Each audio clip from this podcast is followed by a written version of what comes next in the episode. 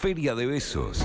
Cama, cucharita y canciones. Cama, cucharita y canciones. La triple C que te acompaña de 14 a 16 horas por FM La Patriada. Seguimos, amigues, haciendo Feria de Besos. Estamos en el 11 22 34 9672 y en arroba Feria de Besos en el Instagram. Recordando que ustedes están participando por dos bolsones de la UTT. Y para ganarse esos bolsones eh, están participando eh, bajo una consigna. Sí. ¿Qué es lo que propone la consigna? Es que ustedes, amigues Radio Escucheas, nos digan cuáles son sus temas prohibidos en sus distintos ámbitos. Sí. El ejemplo más concreto es no hablamos de con quién garchamos con nuestros padres. Por ejemplo, Sí. ¿no? Eso es un, eh, un tema tabú. Algo que entre las maricas también a veces sucede, a veces no sucede, es eh, si sos activo, pasivo, versátil. Como Ah. que No se lo habla. dejamos a que, bueno, A la ima- a o ver lo qué pasa. investigás o no lo decimos. Está así bien. tan abiertamente entre nosotras. Está bien. Es el momento del escándalo poético de Angie Morán, bienvenida. Hola, ¿qué tal? Buenas Aplauso tardes. para Angie. A ver, Cholo. Así Ahí está. Cholo, llegaste. Go, go, go. Con respecto a la consigna de estos temas prohibidos, ¿no? Han salido ejemplos del tipo dinero, ¿no? De los salarios, por ejemplo, otros Re. temas con respecto a la familia. Decimos que con la familia no contamos bien con cómo chongueamos, con quién chongueamos. Otros ejemplos, la muerte ha salido como otro tema tabú. Tabú, sí. Entre los periodistas deportivos se me ocurre el de los equipos de fútbol. ¿De qué equipos son? Hincha de qué equipos son. Mm, pero Alfie sí nos dice. Perdón. Estás comiendo un chocolate. Estás comiendo un chocolate. Estaba disfrutando ese Cualquiera. chocolatito. Para Delphi sí nos dijo de, de quién es hincha. de Pero bueno, al parecer no se dice tanto. Es Ah. verdad, yo conozco ya de varios. Yo que- creo que los Géminis van a empezar a dejar de decir que, que son de Géminis. Ah, ese. te- Pará, ¿por qué? claro. Para mí, Tienen mala fama ahora. ¿Ser son de el nuevo Géminis? Escorpio. ¿Cómo es no? verdad. Escorpio había sido un, un signo muy maltratado durante mucho tiempo. La gente que era de Escorpio ha sido muy maltratada. Se lo buscaron, Se dice lo el Cholo. buscaron, dice el Cholo, y ahora los de Géminis son los, los nuevos este, Amiga, estás hablando con condenados. conocimiento de causa porque vos no sos la principal sé, promotora no. de ese universo. Al contrario, yo soy denostadora. A mí me preguntas a qué hora nací y en dónde y me doy a la fuga. Para, conozco gente de Géminis. Sí, ¿En serio? sí. No, bueno, pero esta conversación es rara. gente de Géminis. me No, digo, quiero- quiero saber- Dani, llevas mi agenda de vida. Digo, quiero saber si tengo que odiar a alguien o no, enojarme con alguien. Supuestamente es por la suerte de bipolaridad que tiene las dos caras de Géminis. claro, como que son buenos, después son malos. Claro. Ah, ¿eso ya está circulando? Sí, ¿Vos no, también lo sabías? Sí, claramente. Eso es un tema tabú. Yo sabía que Géminis se comunicaba bien. Eso, con eso me quedé. Yo pensé que Claro, pero bueno. ¿No? Para ahora quiero saber, Angie, ¿de qué no, signo no, sos? no. Tauro. Tauro. Mejor ¿Qué tenés signo, para decir Uno de de los Tauro? buenos. No, no sabés. Me llega información ahora, La pero no, bondad. no lo voy a. La, La bondad, bondad. la seriedad laburar. La, La literatura. La comida, los La terquedad. placeres. Los placeres. Bueno, sí, tercos también. ¿Ah, sí? Dicen. Dice- Cuatro gente hablando sin saber. Qué interesante. Mira qué interesante. Mira qué interesante. Bueno, momento del escándalo poético con Angie Morán. Escándalo. Eh, han habido muy buenas repercusiones de los Ah. últimos eh, escándalos poéticos. Qué así que también estamos con mucha ganas de entender qué es lo que va a suceder entonces en la jornada. A ver qué pasará hoy. A ver qué va a pasar. Bueno, hoy les voy a traer una, una escritora que yo eh, la llamé como una Karen. Es como una Karen. Estamos hablando de Beatriz Vignoli. Saben el concepto Karen, ¿no? Yo Capaz sí. ya está medio pasado de moda, pero. eh, Yo no. Karen surgió no. un poco de, de la historia de una chabona que se llamaba Karen Wellen, que es una mujer que rescató un gato y a partir de.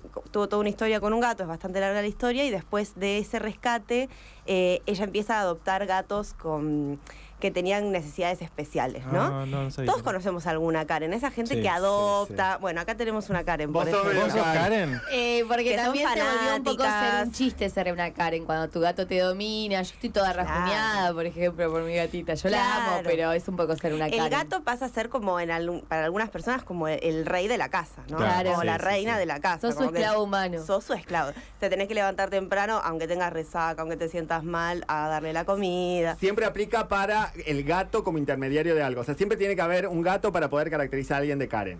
Claro, sí. Ok. La Karen ama a los gatos y es fanática de los gatos y los cuida, los tiene un rato, los da en adopción. Mm. Esa es la Karen, ¿no? Esto es algo que surgió en redes Me sociales. encanta el concepto. Sí, sí, sí. Yo no tengo gatos, Yo tampoco. pero eh, vos sos bastante Karen. Es verdad. Yo soy recal. Pau también es Karen, ¿o no? Pau está transformándose de a poco. Pau está hacia lo Karen. Sí, sí, Sí, sí. te puedes transformar sí. en Karen en cualquier momento de la vida. sin Es algo que darte te puede pasar. Si date cuenta. Yo re sería un Karen, por eso ¿Y tu no, no nivel tengo. de Karen cómo viene? Eh, he Carómetro. tenido gatos y me gustan mucho, pero en este momento no tengo. Eh, igual que yo. así que no estoy en un momento Karen. Eh, pero bueno, igual me gusta mucho como todo el flash con los gatos, la gente que te cuenta todo el tiempo, ay no, mi gato hizo tal cosa, viste, como si fuera realmente como Sí, un sí, hijo. sí. Pero igual los gatos son hermosos. Yo quiero Son tener. eh, hermosos. Hace años, sí, Son Leo. seres dale. increíbles. A Leo no Sí, le sí. caen tanto, No, es más dog eh, per- es más claro. Hay gente más de los perros. Él Sí. es más de Pero el gato perro. se convirtió en mi vida esos temas en los cuales no lo puedo denostar porque me salta una avalancha de Claro. como a Sí. Tema tabú. Las Karen. tema tabú. Tema tabú que no te gusten Que los no gatos. gusten los temas, totalmente, Es verdad, es verdad. totalmente. No puedes decir ante una Karen que no te gustan los gatos. No, no, no, no, no, me taclean, me taclean la muela. Sí. Sí. Exactamente. Y bueno, Beatriz Vignoli es una, les voy a contar un poco de ella, es una escritora que vive y nació en Rosario, en la provincia de Santa Fe, Argentina. Ella es escritora, traductora, crítica de arte y publica hace muchos años poesía y también ficción, también escribe artículos eh, periodísticos para muchos medios. Eh, y el año pasado publicó este libro que se llama Lemuria, que es el primero del que les voy a contar un poco, que trata, eh, ella empieza a hablar un poco sobre su gato El Colo, que mm, dice que es un gato de pelaje atigrado, naranja y blanco, eh, que se fue convirtiendo en la deidad de mi hogar, dice, Mm, ¿no? Colorado, coloradito, colo, colita de dino, patita de pollo, color, el color de esta casa, el colo, ¿no? Un gato macho, no castrado, colorado y blanco, ojos verdes, 5 kilos. Y empieza la historia con que el gato desapareció. de Ay, su. Ay, casa. el colo. Muy triste cuando Llanto se... y Qué dolor. ansiedad. Sí. Y ella empieza a publicar en Facebook, un poco este libro surgió en realidad de posteos de Facebook, que después se convirtieron en artículos que salieron en el página 12 de Rosario, que creo que es Rosario 12, Rosario dos. Mm. eh, en donde ella va contando día a día esta búsqueda por el de gato perdido, claro. Ay, no. Como un diario de la Claro. búsqueda. Entonces ella eh, sale a la calle, pega carteles por todos lados, le toca el timbre a todos los vecinos y el gato medio que va, aparece, ¿no? Como que ella de pronto lo escucha, ¿no? Ella dice, "Estoy- mientras escribo esto lo escucho maullar, yo sé que está Mm. en la terraza al lado o lo escucha como que aparece, le pone comidita en un en una especie de como en una medianera, la comidita se come, ¿no? Claro. Ah. Un día lo ve, pero no tiene escalera para ir a buscarlo, el gato no vuelve, no estaba castrado, Claro. entonces Claro, es algo que pasa con los gatos cuando no los castras, que medio se escapan en un momento porque quieren nada, Claro. vivir la vida loca. Los Sí. machos sobre todo sí se van. Y ella va compartiendo en Facebook todo esto que le va pasando con el gato, eh, que se va convirtiendo como en una historia policial. O sea, de hecho es una novela bastante larga, eh, en donde eh, el gato no aparece, empiezan a aparecer teorías conspirativas, ¿no? Como, eh, no, el gato murió, le dicen los peores, o no, está re de joda con un montón de gatitas. Claro. Eh, ¿En qué, ¿En qué año sucede la de los posteos en Facebook? ¿Es post 2010, 2015? A ver... Porque hubo un momento en el que Facebook analizaba ese tipo de textos. Y ¿Ah, había sí? como textos para mí con una búsqueda literaria bastante interesante Mira. también. Sí, me acuerdo que en Facebook aparecía mucho eso. Me Y hizo el acordar es del 2022, así Claro. que no, no es tan viejo. No es tan viejo. Mm, No, más, sí, no, entre el 2010 y el, y el 2022 seguro. En mi familia pasó algo así, literal. De, pe- de De gatos. se- De que se gato pierde un perdido. gato. Por dos años. Ay, no. Dos Dos, años. años. Dolor país. Dos Lo años. buscó mi mamá y un día en una veterinaria entra Y estaba. y estaba, se dio cuenta porque se abalanzó contra el vidrio golpeando Sí. así con las patitas y ahí lo- dos años después lo recuperó. Bueno, la Mira. mía se va y es como. Pero siempre vuelve. Pero siempre ha vuelto. Siempre O sea, yo la Sí. llamo y vuelve. Pero, pero yo, eh, conozco otras personas eh, tenedoras de gatos que se que les agarra así como una cuestión de Mm, ansiedad. sí. Sobre todo porque mi gata a veces la llamás y está como a tres, cuatro techos más para allá. Aventura. como, sí, no, es- le, le puse de nombre vikinga, y cometí un error. claro, ahí está. Claro, el Colo parece que también era un gato así medio vikingo, como que le gustaba mucho estar afuera, todo el tiempo se escapaba, parece que siempre volvía, hasta que un día empezó a dejar de volver. Y ahí surge todo este diario, en donde Beatriz también va encontrando se va empezando a imaginar dónde está, ¿no? Porque ella como que lo escucha, lo ve, o tiene vecinos que le dicen, ah, yo vi un gato así, pasó por acá, eh, y se empieza a tratar de imaginar dónde estará. Y un poco de ahí surge el nombre del libro, que es Lemuria, que eh, Lemuria es un espacio imaginario, digamos, ¿no? Así como Atlantis. Sí. O sea, es imaginario, pero hay gente que cree como que existió de verdad, Mm. digamos, ¿no? Es como un continente perdido en el océano, eh, que como un espacio utópico de, de la imaginación, ¿no? De la literatura, y ella se em- empieza a crear todo ese mundo eh, imaginario en donde ella cree que está su gato y que estar haciendo, y piensa, uy, hace como tres, cuatro días que no come, eh, y uy, estuvo lloviendo, y que estar Uy, qué haciendo. fuerte. Sí. Claro, convive con esa, aparte con una existencia del cual no tenés mucha información certera. Claro, y se convierte, se va convirtiendo la novela como en una especie de policial a ver qué pasa con el gato. O sea, yo no les voy a contar, se las voy a recomendar. La novela se llama Lemuria, eh, editada por Mansalva y escrita por Beatriz Vignoli. Eh, y lo que, o sea, está muy buena la novela, Sí. si te gustan los gatos sobre todo, como muy interesante, es medio triste igual. Eh, pero después, hace poco, eh, Sí. ahora este año, hace meses, publicó una segunda novela que se llama Reverie, en donde también el protagonista es un gatito, pero este es un nuevo gatito. Que no es el colo. No es el colo. colo. El colo eh, tristemente falleció, o sea, ya no, no existe Spoiler. más. Sí, eh, pero no es lo que Podría haber pasa en la pasado, novela. porque, Claro. claro. Y Reverie cuenta más la historia de un gato que llegó a su casa una vez que ella ya estaba como medio huérfana Mm. de gatitos, ya no tenía más gatitos, y aparece en un grupo de WhatsApp de artistas que dicen, che, hay un gatito acá que falleció la dueña, que encima la dueña eh, parece ser que era una ex militante de los 70, ¿no? que había sobrevivido a la época más horrible de nuestra historia, y que tenía este gatito ella muere, entonces el gato queda huérfano. Entonces ellos como que en esa doble orfandad se adoptan de alguna forma. Y ella empieza a escribir este diario que se llama Reverie, con este gato, este nuevo Este gato nuevo que gato. se llama Didi y que es bastante eh, diferente al colo, que le gustaba salir siempre para afuera. Este es más como de estar adentro y le gusta estar mucho en casa y estar cerquita de ella todo el tiempo, ¿no? Eh, Y se lo- llama Didi el gato. se llama Didi, sí. Eh, lo que le dicen a ella es que el gato tiene como cierto carácter, ¿no? Y de hecho es como bastante demandante. Mm. O sea, como que le gusta mucho más estar encima de eh, su, su Karen, de alguna claro. forma. Un casi contacto. Claro, entonces ella dice, la primer, el primer día aulló toda la noche, la segunda noche se tiró por el balcón. Al tercer día, aferrado una voz, resucitó a su antigua madre muerta, quien a su vez resucitó a su madre que la salvó de la muerte y así. Po- poderosísimos somos, Didi y yo. Al cuarto día fundó una religión, ¿no? Acá está como para mí la característica Karen, que es como que el Claro. gato es tu dios. Sí, sí, sí, ¿No? sí, un ritual. Eh, se convierte como en el protagonista total Es de tu vida. Pero fundó una religión, o sea, es Claro. contundente la definición. Sí. Eh, entonces, y todo este, este diario es muy lindo, Reverie, publicado por la editorial Iván Rosado, que es una editorial independiente de Rosario, muy linda, que tienen siempre muy lindas tapas. Ambas tapas de los libros de ella tienen a los gatos, ¿no? Eh, Literal. en la tapa, literal, acá está ella directamente con el gato.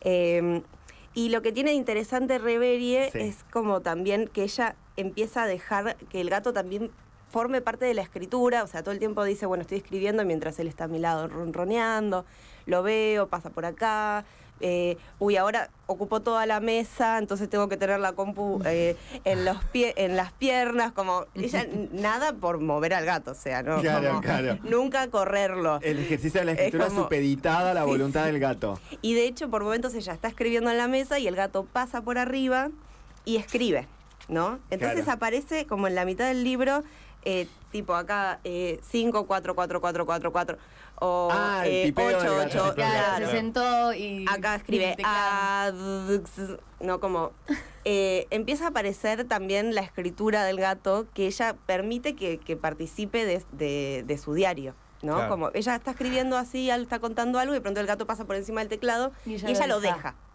Y después sigue contando cosas.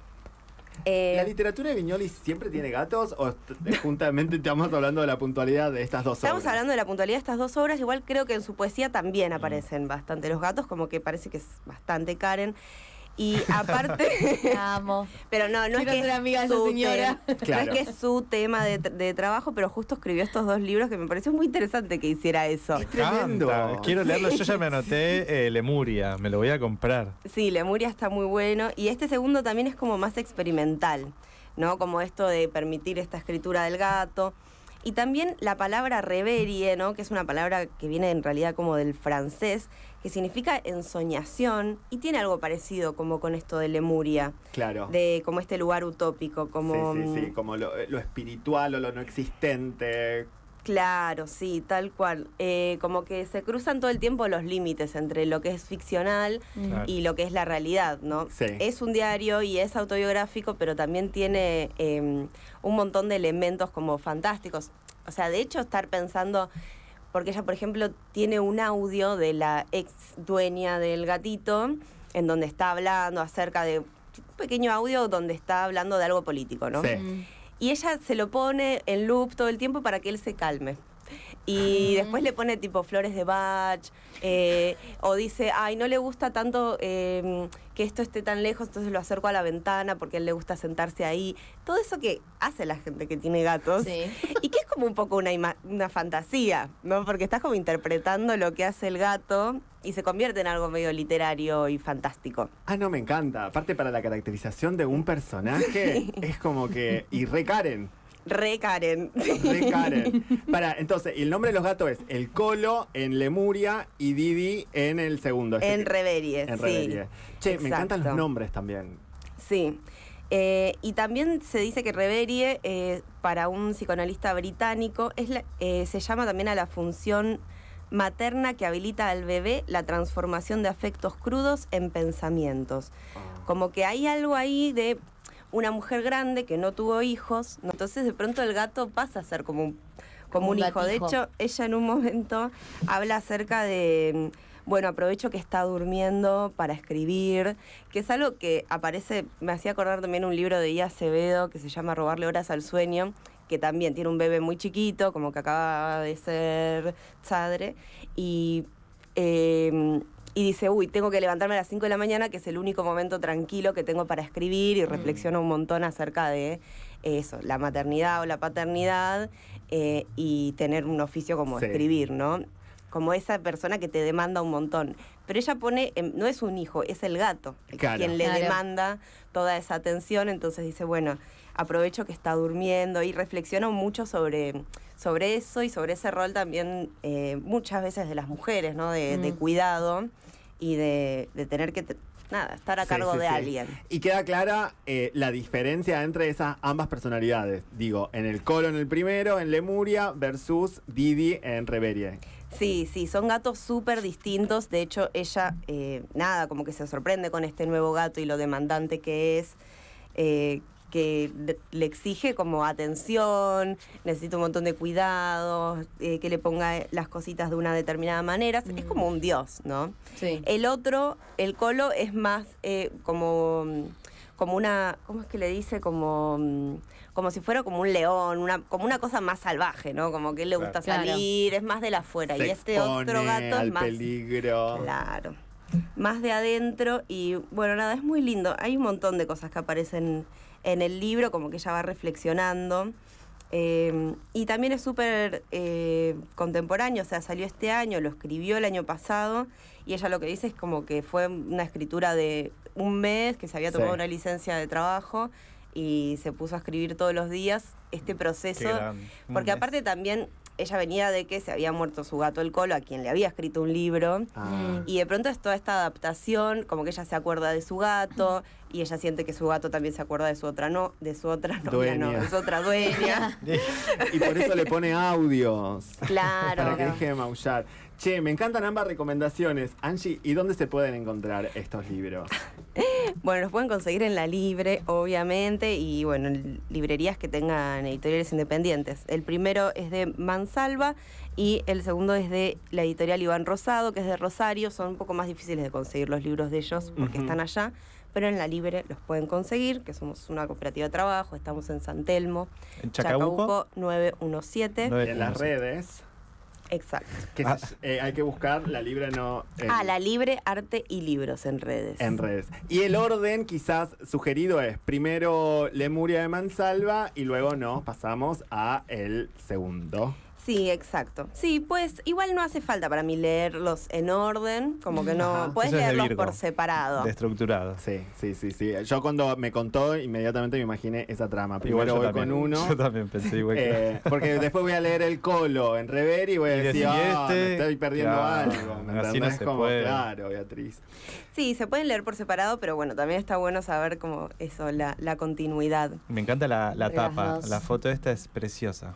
Sí. ¿Cómo Eh. se llama el gatito este? Chatrán. ¿Se acuerdan de Chatrán? Sí. Ah, ¿Tiene un aire a Chatrán? Tiene un un aire aire. a Chatrán. Sí. El cual tiene una canción que se llama Roma, que es cuando se pierde su gatita, y entonces él está a la noche y dice, vino, ruido, y está esperando, o sea, te da toda la imagen, es una cancioncita muy chiquita, donde el chabón está como esperando o atento a que el, el bicho haga algún ruido para que vuelva. Mirá. Me de, o sea, eso, como nunca conviví con esta especie, pero vivir con la sensación de que me ha- Eh. se ha ido y que está la posibilidad de que regrese, ese nivel de ansiedad, Yo no Eso puedo. se llama el no sé amor. cómo se hace. Hay una... Pero no, ¿cómo se gestiona esa ansiedad de saber, de, de esperar a que venga? Ahora hay una línea de gente Mal, haciendo productos en TikTok que dicen tipo amá a una persona como amás a un gato, que como claro, porque los gatos no son incondicionales. Al gato es, eh, a veces viene y a veces no viene, es como súper independiente, a veces te quiere y a veces no te quiere. Es verdad. Ayer vi, vi un video de un señor que estaba en una estación y de repente se agachaba para que un gato lo abrace. El gato todo corriendo feliz yendo a buscar y dobla antes de que le dé el No. abrazo. Y ves el tipo con la cabeza hacia abajo como, No me "Oh, quería a mí". no me quería al final. Y bueno, Sí, y también... son como dioses. Y también en ese sentido que eh, el registro de la red, vieron que ahora está como las nuevas academias están estudiando el nivel de hater y cómo Ah. esa narrativa hater se ha metido en la Mm. red y se canaliza por ahí. Bueno, está, se dice, a no sé qué universidad lo le sustenta el dato, que el contenido de gatos es el único que no genera hater. Es verdad eso. Tremendo. El Tenés contenido razón. sobre Mirá gatos, que es el que abunda, o es uno de las tramas que abunda en las redes, es uno de esos contenidos que no eh, Hay una aceptación general. Exacto. Es que Todos dominan tenemos una Karen mundo. adentro. Dominan Sí. el mundo, claro. Dominar el mundo, eso te salió una Karen. ¿no? Es verdad. Este ha sido el escándalo poético de esta semana con Angie Moral. Muchísimas gracias, Angie. Ay, gracias a ustedes. Nos volvemos a encontrar dentro de muy poco. Amigas, nos vamos escuchando música. Ya venimos.